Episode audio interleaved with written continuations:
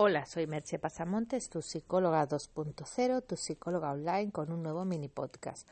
Hoy quería hablar de las situaciones en las que seguimos por inercia. Es un modo en que yo lo llamo, seguramente hay otros, pero son todas las situaciones en las que seguimos estando porque llevamos ya tiempo ahí, pero no porque en realidad, si nos paráramos a pensarlo, quisiéramos estar.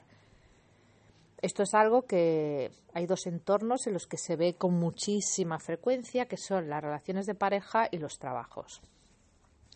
Ambos entornos son entornos que, que tienen sus condicionantes.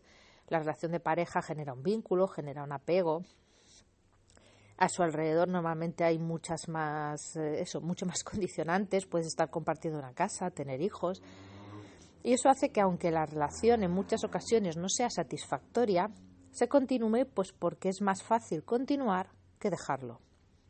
Yo no digo casos en que realmente las cosas estén muy mal, pero incluso casos en que están bastante o razonablemente mal se pueden continuar porque el coste de cambiar eso es mayor aparentemente que el coste de continuar.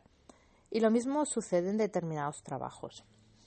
Es un trabajo que ya no te satisface, incluso que te hace sentir mal, pero la dificultad que supone hacer el cambio o el miedo a, no encontrar otro o a no encontrar algo mejor o no encontrar algo que te satisfaga más, hace que te quedes a lo mejor por muchos años en un lugar en el que ya no estás bien.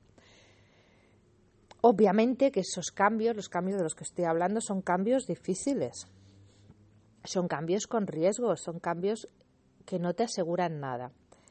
Pero permanecer en el lugar que estás simplemente por inercia te asegura algo, que es que no vas a ser feliz.